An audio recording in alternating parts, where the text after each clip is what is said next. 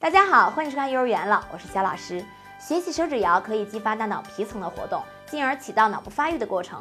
不断的做手指游戏呢，可以使小朋友的小手更加灵活。利用孩子感兴趣的说说、做做、玩玩的方式引导小朋友，会让孩子们慢慢养成耐心倾听、提升注意力等一些良好的习惯。家长和孩子共同来做手指谣，会有效增进亲子关系。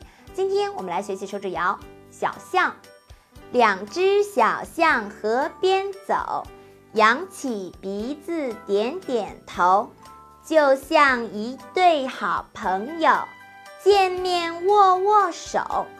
好了，我们再来一遍吧。小象，两只小象河边走，扬起鼻子点点头，就像一对好朋友，见面握握手。